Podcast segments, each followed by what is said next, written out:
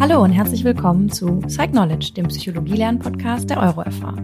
Mein Name ist Franziska Zenz und ich bin, das wisst ihr schon, Soldatin bei der Bundeswehr und auch Tutorin an der EuroFH. Heute soll es hier im Podcast um das Thema Präsentismus gehen.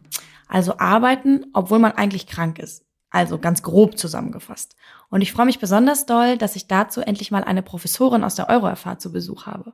Professor Dr. Miriam Hegerbäumer ist Professorin für Human Resource Management und Business Psychology und widmet sich diesem Thema seit vielen Jahren. Hallo Miriam, schön, dass du heute da bist und endlich mal eine Podcast-Folge für die Studierenden mit uns aufnimmst.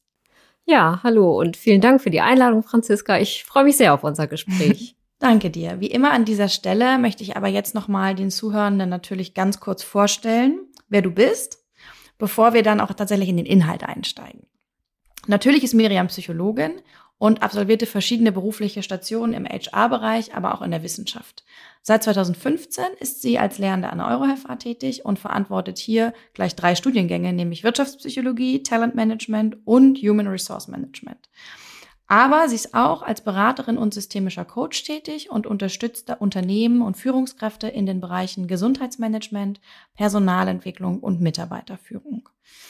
So, Miriam, jetzt aber doch mal bitte bring ein bisschen Wissenschaftlichkeit in meine anfänglich, ich sag mal so dahergesagte Kurzerklärung von Präsentismus. Wie würdest du es erklären? Ja, also ich definiere Präsentismus ganz neutral auch, gar nicht so weit weg von dem, was du auch gerade formuliert hast, mhm. als das Verhalten von Berufstätigen trotz Vorliegen von Krankheitssymptomen weiter ihrer Arbeitstätigkeit nachzugehen. Also erstmal so ganz schlicht und ergreifend. Okay, ja. Das, also das klingt tatsächlich dann doch sehr nah an dem, was ich gesagt habe. Das beruhigt mich natürlich auch ein bisschen. Was mir dazu aber sofort einfällt, ist, du hast gesagt, das Vorliegen von Krankheitssymptomen ist sozusagen das Ausschlaggebende, um dann, also und dann trotzdem zu arbeiten. Also wie definierst du denn Krankheitssymptome an der Stelle? Also ist Präsentismus schon, wenn man mal mit einer Erkältung zur Arbeit gegangen ist oder ja. ist das noch zu früh? Nee, genau, das ist dann auch Präsentismus, liegt halt auch einfach an dieser sehr neutralen Definition, dass man jetzt auch gar nicht wertet, wie schlimm denn die Symptome sein müssen oder wie stark die Auswirkungen sind. Ja, aber das Thema, was ist eigentlich gesund und was ist krank, ist ein sehr, sehr komplexes. Mhm. Und äh, da, ja, man kann überlegen, was ist gesund eigentlich und was ist dann in Abgrenzung krank. Ähm, wir wissen, dass Gesundheit und Krankheit ja auf einem Kontinuum liegen. Ne? Man ist ja nicht nur gesund oder nur krank, sondern meistens irgendetwas dazwischen. Und insofern, ja, ist das etwas sehr, sehr Komplexes. Wann ist man denn eigentlich wirklich krank? Hm, da hat sich ja in der Wissenschaft natürlich auch ganz viel getan, ne? Ja, in der Wissenschaft, aber es hat verschiedene ähm, Aspekte. Also man kann es natürlich medizinisch betrachten, man kann es auch rechtlich betrachten. Mhm. Ähm, und insofern gibt es da ähm, diverse äh, Definitionen und auch eine geltende Rechtsprechung, wann zum Beispiel jemand sozialrechtlich gesehen krank ist. Ah, okay, aber darauf berufst du dich wahrscheinlich jetzt nicht in deinen Studien, ne, auf die sozialrechtliche Definition unbedingt, sondern eher tatsächlich auf das Gefühl, also ich würde sagen, das gefühlte Kranksein irgendwie. Ja, genau, das ist ein ganz wichtiger Aspekt. Also einerseits ähm, die Frage, was ist eigentlich krank? Und wie gesagt, das kann man schwer definieren, weil man, es ist dann vielleicht eine statistische Abweichung von einem Normalzustand, einem definierten. Ähm, sozialrechtlich gesehen ist Krankheit ein regelwidriger körperlicher oder geistiger Zustand, der entweder Behandlungsbedürftigkeit oder Arbeitsunfähigkeit zur Folge hat. Das ist natürlich auch interessant, diese Definition. ah, ja. Also, ne, das ist, wenn man das so sieht. Medizinisch würde man quasi ne, von der, mit der statistischen Abweichung vielleicht arbeiten. Mhm. Genau, und das, was du angesprochen hast, ist so das, was man als Kranksein dann definiert. Das ist zu unterscheiden von Krankheit denn das betrifft das individuelle Erleben von Krankheit, also das subjektive Krankheitsgefühl, mhm. zum Beispiel die Befindensbeeinträchtigung. Und ähm, das muss nicht ähm, deckungsgleich sein. Also der objektive Gesundheitszustand und der subjektive äh, können auch weit auseinanderklaffen. Ja, okay, gut. Das ist auch das, was man so ein bisschen wahrscheinlich von sich selber kennt. Ne? Es gibt so Tage, ja. dass man einfach mega erschöpft. Ähm, aber kommen wir mal zurück zu Präsentismus. Gibt es da bestimmte Personengruppen, wie auch immer man die jetzt definiert, die besonders betroffen sind. Also wobei betroffen ja auch schwierig ist, ne? Also die grundsätzlich immer zur Arbeit gehen, wenn sie krank sind. Also eher zu Präsentismus neigen, würde man wahrscheinlich sagen. Ja, genau. Also da spricht man ja auch sozusagen von äh, dann vielleicht Wahrscheinlichkeiten oder Korrelationen ähm, aus wissenschaftlicher Sicht.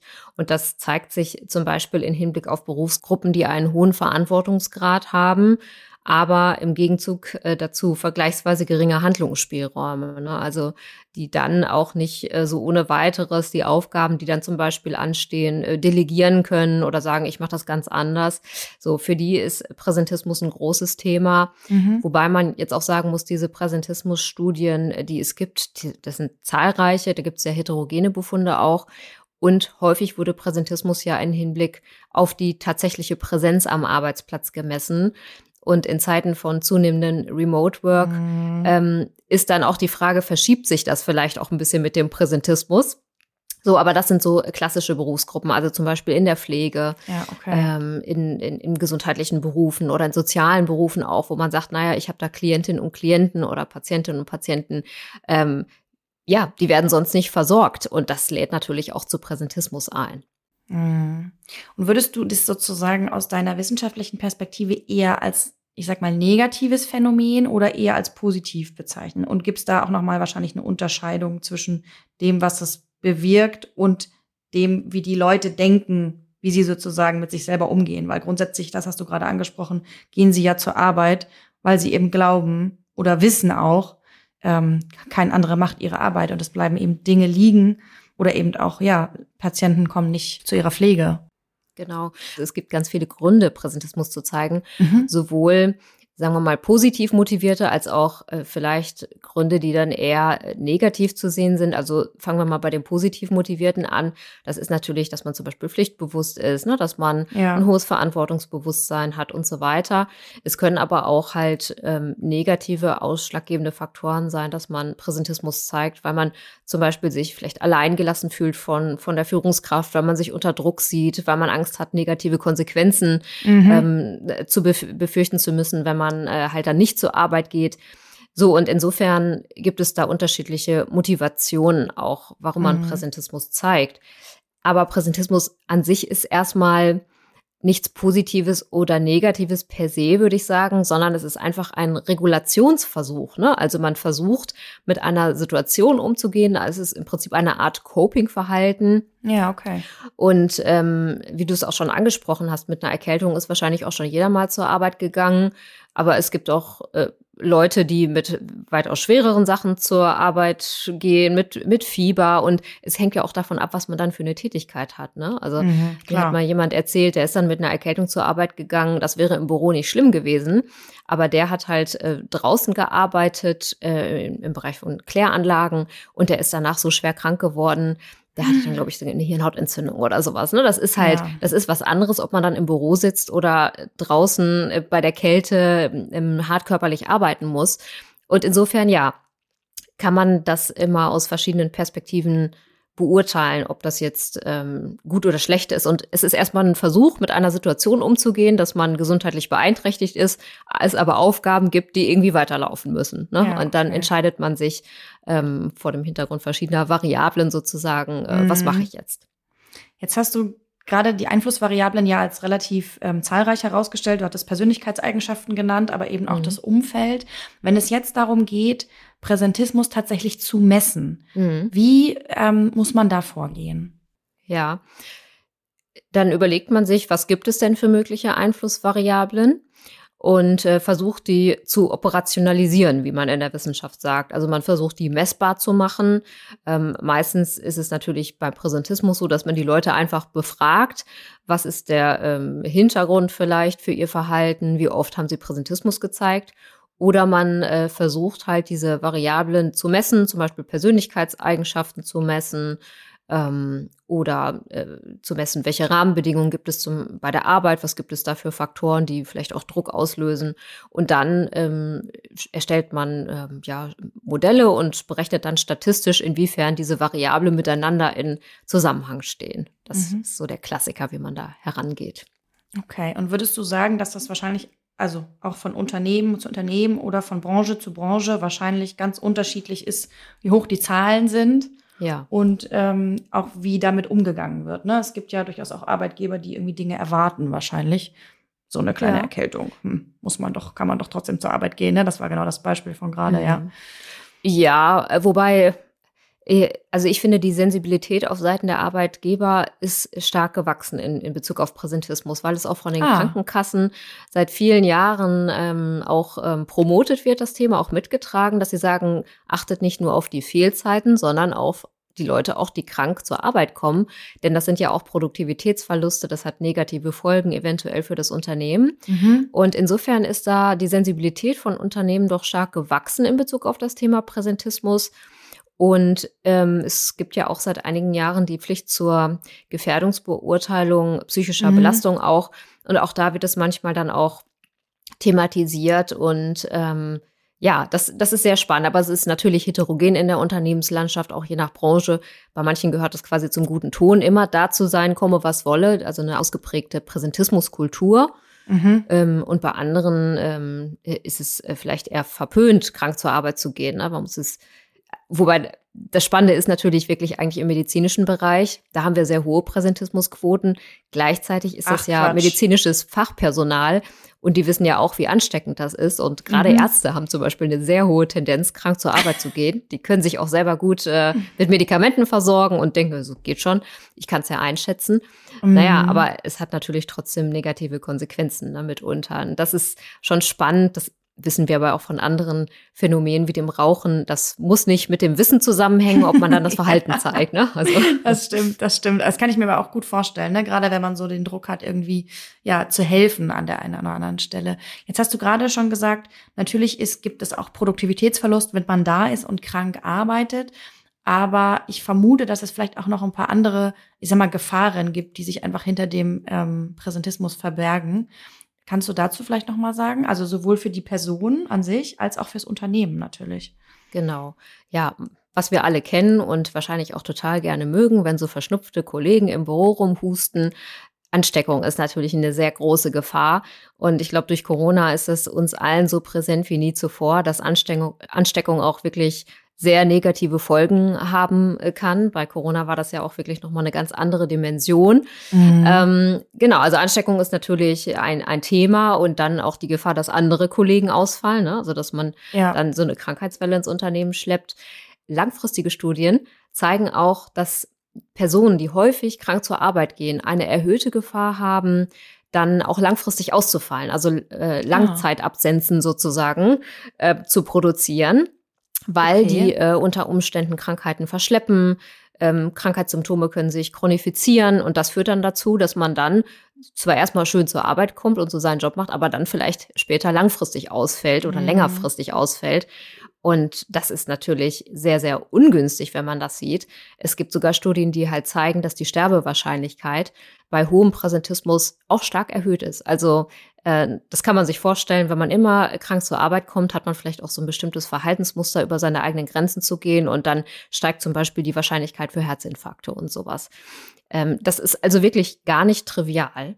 Und in Bezug auf die Psyche vielleicht noch, ähm, da konnte ich auch mit meinen eigenen Untersuchungen ganz gut zeigen, dass ähm, Präsentismus als Frühwarnindikator für ein Burnout-Syndrom zum Beispiel fungiert. Ah, Das okay. muss jetzt nicht da unbedingt heißen, dass diejenigen, die Präsentismus zeigen, dann ausbrennen aus irgendwelchen Gründen, sondern eher, dass die vielleicht so eine Persönlichkeitsstruktur haben, Mhm. ne, dass die ihre eigenen Grenzen nicht beachten.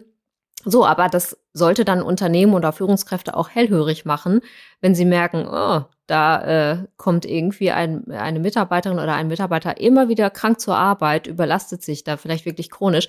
Ist das nicht ein Kandidat oder eine Kandidatin, wo ich mal genauer hinschauen muss, weil sie vielleicht dann tatsächlich auch Burnout gefährdet ist oder einfach auch längerfristige gesundheitliche Folgen auch ähm, zu beobachten sind irgendwann. Ja, das ist, glaube ich, auch dann so ein Wandel vielleicht, der irgendwie stattfinden muss, also zumindest aus meinen eigenen Arbeitserfahrungen heraus, zu sagen, ähm, nicht, oh ja, toll, dass du trotzdem da bist, sondern Mhm.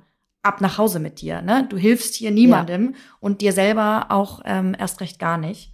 Ja. Ähm, und ich glaube, das ist auch so ein, also ich kenne das, also die Dinge, die du gerade beschrieben hast, kenne ich wirklich so, oder kennt, glaube ich, jeder aus dem eigenen Empfinden so, ach naja, ist ja irgendwie nur ein kleiner Schnupfen, aber wahrscheinlich einmal einen Tag auskuriert an der einen oder anderen Stelle, würde eben viele von den Langzeitfolgen, die du gerade beschrieben hast, ähm, ja, weiträumig ausräumen in dem ja. Sinne. Jetzt hast du gerade gesagt, Corona hat die Arbeitswelt ganz schön auf den Kopf gestellt und wir haben aber natürlich alle auch noch mal ein ganz anderes Gesundheitsempfinden und, und ein Empfinden dafür, was es eben, was Ansteckungsketten eigentlich sind. Hm. Inwiefern muss man dann an der Stelle diese ursprüngliche Definition, die du uns äh, ganz zu Beginn der Folge gegeben hast, von Präsentismus vielleicht noch mal überdenken oder hat man sie schon überdacht? Hm. Also die Definition ist im Prinzip gleich geblieben. Die Messung wird überdacht. Ne? Ah, das liegt okay. auch daran, dass, ähm, dass es mehr Remote Work gibt und man ursprünglich beim Präsentismus mehr so diese tatsächliche Präsenz am Arbeitsplatz äh, vor Augen hatte. Also da gibt es äh, dann doch auch Diskussionen darüber, ob da eine Modifikation stattfinden muss. Bei Corona haben wir jetzt die Besonderheit, dass man ja infiziert sein kann, ohne irgendwelche Symptome zu haben. Mhm. Ähm, das wäre eine besondere Form von Präsentismus, die durch die Definition in der Tat nicht abgedeckt ist. Äh, da müsste man dann aber auch äh, eventuell eine Grenze ziehen, äh, weil, weil es sozusagen auf Verhaltensebene jetzt auch nicht mehr messbar wäre. Das wäre dann eher ähm, anderweitig ähm, Gesundheitsverhalten, indem man sich dann zum Beispiel hätte testen müssen und so weiter. Aber dieser Strang wird in der Präsentismusdebatte zum Beispiel nicht so betrachtet. Also im Prinzip die Definition ist gleich, aber über die Messung muss man natürlich auch nachdenken, inwiefern man sie etwas modifiziert. Du hattest ähm, als Stichwort ja gerade schon ähm, gesagt, Remote-Arbeiten hat, ist natürlich etwas, was aus Corona entstanden ist und sich ja irgendwie auch trotz Ende der Pandemie, sag ich mal, durchgesetzt hat. Glaubst du, dass sich damit auch die Erwartungshaltung vielleicht noch mal so ein bisschen ändert? Also wir sprachen vorhin darüber, lieber einmal mehr zu Hause bleiben vielleicht und dass du auch, du hast auch gesagt, dass die Krankenkassen hm, sensibilisieren dafür, dass Präsentismus ein Phänomen ist. Glaubst du, dass es jetzt oder beobachtest du, kannst du beobachten, dass es da jetzt wieder so eine Umkehr gibt, dass man sagt, naja, man kann ja zu Hause auch mal ein paar Mails checken, weil man nicht ganz gesund ist?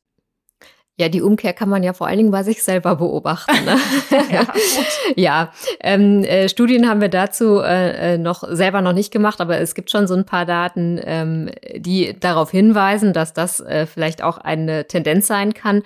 Mhm. Wobei man sagen muss, dass viele, die ähm, jetzt ja auch vielleicht in höherem Umfang remote arbeiten können, das vorher auch machen konnten. Ne? Also dass sich vielleicht jetzt so der Anteil erhöht hat, so dass das als Regulationsmöglichkeit für Krankheit ähm, vielleicht möglicherweise mehr genutzt wird oder von mehr Personen genutzt wird, dass es das aber schon immer gab. Also ich selber kenne es von mir auch, wenn man krank ist und sagt so, also ins Büro geht jetzt wirklich gar nicht. Ähm, aber ich kann natürlich schon noch so ein paar Sachen von zu Hause aus regeln, das Dringendste. Und man muss ja auch sagen, das ist ja auch eine Entlastung dann, ne? wenn man weiß, irgendwie, ich kann noch die wichtigsten Dinge regeln, die fallen dann nicht hinten rüber. Mhm. Und danach kann ich mich aber vielleicht etwas entspannter aufs Sofa legen, weil ich weiß, da kommt da nicht irgendwie eine Lawine auf mich zu, wenn ich dann wiederkomme. Das darum ist es halt so komplex, ne? Und ähm, so, so schwierig zu sagen, ist das jetzt Präsentismus, der schädlich ist, oder ist das vielleicht sogar eher Präsentismus, der gut ist? Wie gesagt, das ist eine Regulationsmöglichkeit. Mhm. Aber klar, die Tendenz, äh, im Homeoffice weiterzuarbeiten, wenn man krank ist, ist viel höher als im Büro. Und äh, daran anknüpfend, es gab ja auch mal eine Diskussion über diese teilweisen Krankschreibungen, dass man dann nicht den kompletten Tag AU ist, sondern nur halbe Tage.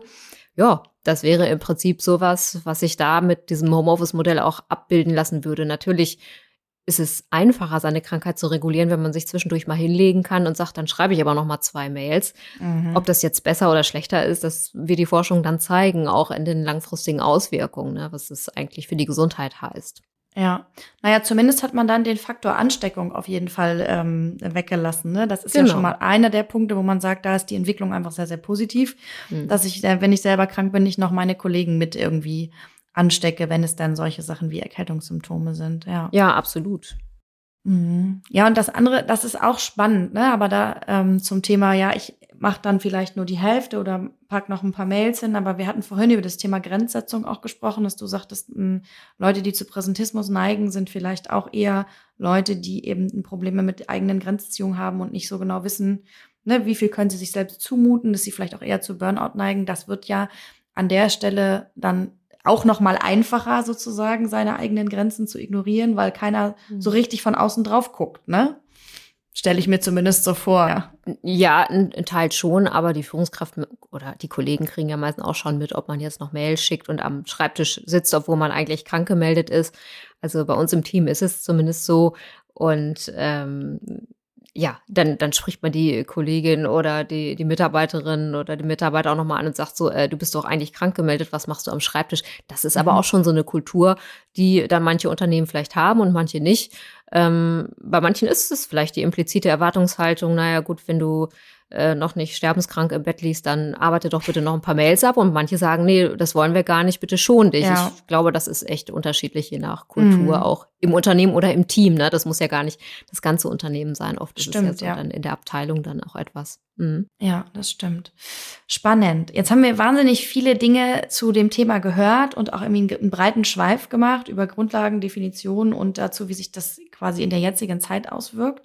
Jetzt wäre für mich wirklich nochmal spannend und natürlich auch für die Studierenden und Zuhörerinnen und Zuhörer, ähm, das Ganze in aller Kürze. Unser Podcast hat ja immer als letztes sozusagen die drei wichtigsten Dinge, die man über das Thema lernen muss. Und insofern ja. freue ich mich jetzt total, deine Kurzzusammenfassung zu hören. genau.